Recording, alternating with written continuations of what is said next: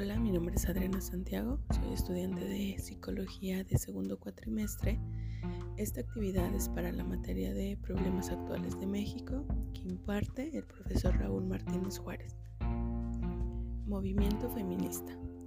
Ha tenido un fuerte impulso ante el aumento de la violencia de género, visible en el incremento de los feminicidios y las ofensivas declaraciones de figuras públicas encargadas de proteger los derechos humanos que han realizado al respecto.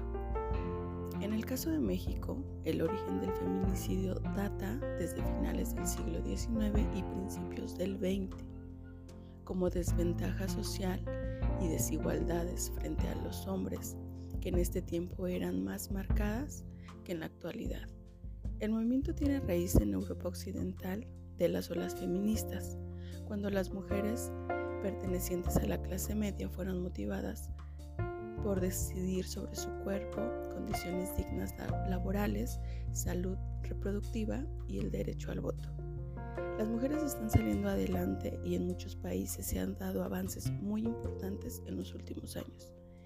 En las sociedades más avanzadas de nuestro tiempo en general y los movimientos feministas en particular son fuerzas vivas y muy activas que difícilmente van a poder ser paradas por muchas estrategias que se invierte para contrarrestarlas.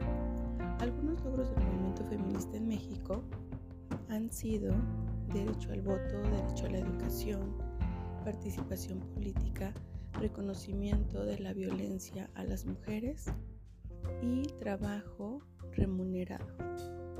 Los cambios logrados para alcanzar la igualdad formal y las acciones positivas para avanzar en la igualdad real han sido instrumento de utilidad para la igualdad de la mujer.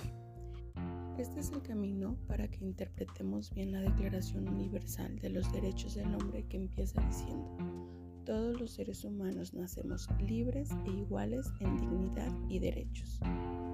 Este es el camino para ser ciudadanos, es decir, personas libres iguales, autosuficientes, a las que su comunidad reconoce el derecho a ejercer todas las capacidades y potencialidades, porque ser ciudadano o ciudadana no es solo tener derechos civiles, que son libertades, ni solo derechos políticos, que es la participación en la república. Es también tener derechos sociales, que son económicos, culturales y sociales, para poder sentir que todos y todas formamos parte de una comunidad. Y sí, el feminismo incomoda, lo hace ahora y lo hacía antes y lo seguirá haciendo. En México, la primera mujer incómoda, considerada pionera del feminismo, es Sor Juana Inés de la Cruz, exactamente la misma de tu billete de 200 pesitos. Ella nació en 1648, cuando la educación era exclusiva para los hombres. Entró al convento de las Carmelitas Descalzas y se hizo monja. Ahí estuvo muy poco tiempo y después ingresó a un convento de la Orden de San Jerónimo, donde pasó el resto de sus días. En 1860, Sor Juana conoce a la condesa de Paredes. Sin embargo, los escritos de Sor Juana molestaron a la iglesia, específicamente al padre Núñez, quien era su confesor, y poco tiempo después regañara a Sor Juana Inés por sus escritos mundanos y le prohíbe ver a la condesa. Sor Juana retó a la autoridad de Núñez y le dijo que no tenía derecho a hacerle ese tipo de prohibiciones. Ella murió a los 46 años en 1695. Pasaron tres siglos y llegó la revolución en 1810 enfermeras, cocineras, tortilleras, espías, traficantes, mujeres que levantaban cuerpos en el campo de batalla y prostitutas, todas fueron parte de la revolución. Durante esta etapa, la feminista más importante fue Hermilia Galindo, secretaria particular de Venustiano Carranza. Fue la primera candidata a diputada federal, la primera diplomática mexicana sin título formal y publicó la primera revista feminista de México llamada Mujer Moderna. En medio de un contexto dominado por hombres, Galindo propone tres emancipaciones de la mujer. O sea, para entenderlo mejor, es liberarse. La sociedad que tenía prejuicios hacia ella, que le asignaba solamente el papel de cuidadora, de esposa, de madre, había que liberarse del marido, pero había una tercera emancipación, la del clero. Con su revista Mujer Moderna se inicia el debate sobre el voto y los derechos políticos de las mujeres. Ella no quería el voto universal, sino que quería un voto progresivo. A pesar de los obstáculos y trabas propias de la época, Galindo teje una red internacional de feministas con 59 lideresas de América Latina, Europa, Estados Unidos y Asia.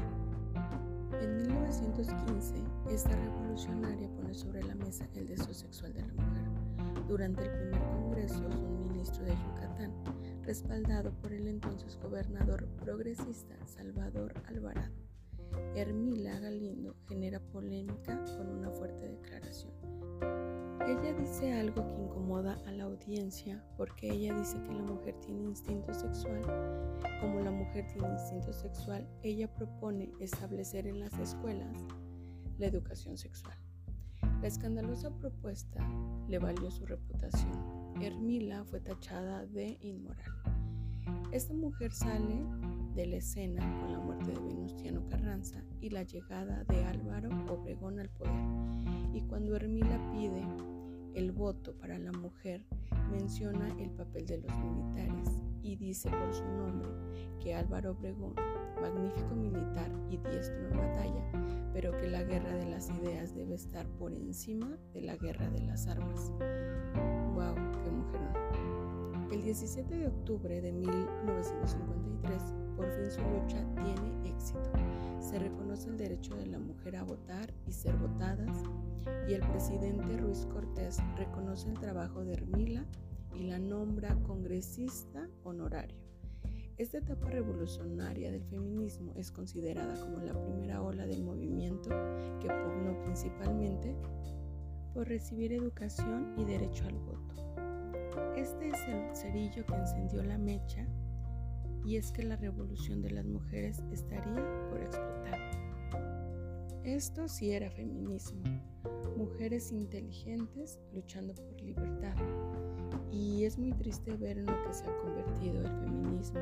Ahora hay tantos tipos que exigen cosas ridículas y sin sentido. Sé que todavía hay muchas cosas por cambiar y eso empieza desde casa.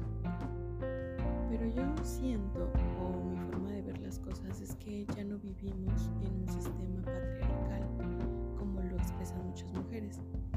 si hablamos de la violencia de género, creo que la violencia no tiene género y está tan claro porque el hombre no viola, viola un violador. El hombre no mata, mata a un asesino. El hombre no maltrata, maltrata a un maltratador. Y el hombre no humilla, humilla a un cobarde. Como mujer, como mexicana y como madre, creo que la violencia no tiene género. No es correcto que se le criminalice al hombre, que se le haga potencial asesino y maltratador, porque la violencia no está en el ADN masculino, como muchas mujeres lo declaran. A mí, el feminismo de género no me representa, me representa el feminismo de la libertad, que defiende que los hombres y las mujeres todos tenemos los mismos derechos.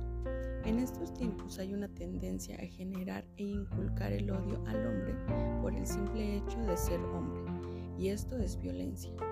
La violencia se tiene que frenar en casa, en las escuelas, enseñando a los niños a respetarse, a reconocerse, enseñando que nadie debe pegarle a nadie, ni debe pegar, sea el sexo que sea. Que la violencia física o psicológica está mal. Enseñarles que todo se logra con esfuerzo en todos los sentidos de la vida, ya sea laboral, sentimental o familiar. Debemos criar a niñas fuertes, independientes y seguras. Gracias por escucharme, ten un lindo día si así lo decides.